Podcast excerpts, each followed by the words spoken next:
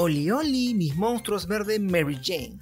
El último episodio de She-Hulk, ya saben, esa buena mierda de serie que Disney Plus ya no sabía dónde esconder, hizo que las cosas parezcan extrañas para el futuro universo cinematográfico de Marvel. La sola presentación de Hulka ya es atrevida y hasta interesante para refrescar un poco la fórmula, pero digamos que la serie cambió muchos aspectos para la construcción del personaje. ¿Para qué te digo que no, sí? Pero digamos que ya Hulka forma parte del repertorio del UCM y cerró su serie con una última escena que dejó tarados a miles. ¿Cómo mierda Hulk tiene un hijo? Es más, esto nos lleva a otro misterio. ¿Qué tan grande es la p de Hulk? Esa es una excelente pregunta. Bueno, bueno, vayamos a lo importante, a la p de... Ah, lo siento, a la historia original de Scar, el hijo de Hulk, quien ya es un viejo conocido en el mundo de los cómics. No lo sé, tú dime. El origen de Scar Banner se cuenta en las historietas de Planet Hulk, publicadas entre 2006 y 2007 y escrita por Greg Pak y dibujada por Josh Romita Jr. Pero antes... ¡Aguanté! Mira, haré un paréntesis bien pendejo porque hablamos de muchas publicaciones en la historieta y aquí tendrás un resumen así nomás. Ok, polilla.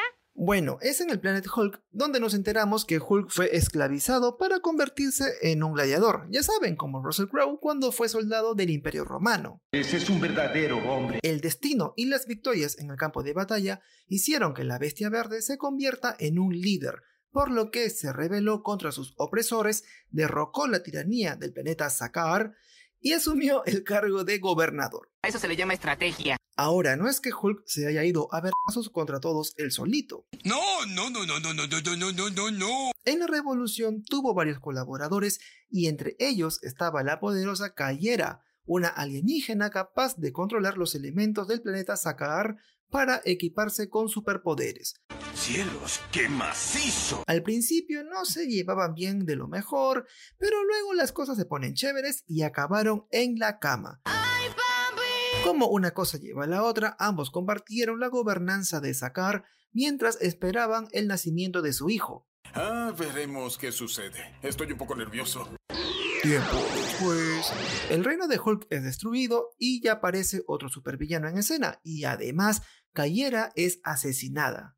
¿Por qué? Al principio se creyó que Scar también fue asesinado, al igual que, que su mamá, pero luego nos enteramos que sobrevivió gracias al sacrificio de su mamacita. Miren el tamaño de esos huevos. Hulk se ve obligado a abandonar el planeta para volver a la Tierra y dar origen a los eventos de World War Hulk, en el que el personaje pelea contra todos los superhéroes de Marvel. Vamos a arreglarlo con una cerveza. Espero de corazón que esa historia inspire las futuras películas del UCM, porque el profesor Hulk me sigue pareciendo un pobre y triste cojudo. ¡Fuimos timados! Pues bien, ¿y qué sucedió con Scar? Hulk no tenía idea que su hijo seguía con vida, así que también desconocía que Scar en realidad era guiado por el espíritu de su madre para sobrevivir en las ruinas del imperio de Hulk.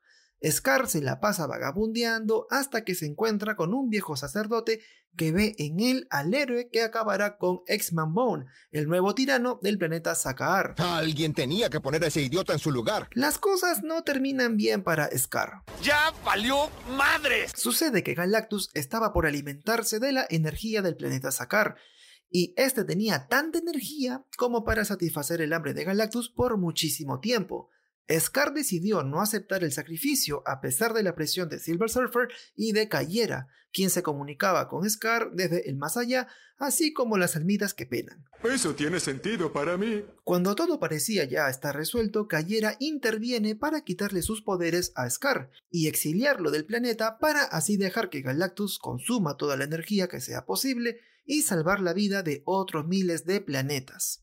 Hecho. Scar, ya saben, para conveniencia de la trama, aterriza en la Tierra con el único deseo de matar a su padre. ¡Eres un monstruo! Es allí en el que descubre que todavía puede usar los poderes de su madre, así que convierte al planeta azul, o sea, a la Tierra, en su propia arma para convertirse igual de poderoso que Hulk. ¿Qué jugada fue esa? Ahora, ¿por qué tanta rabia del buen Scar?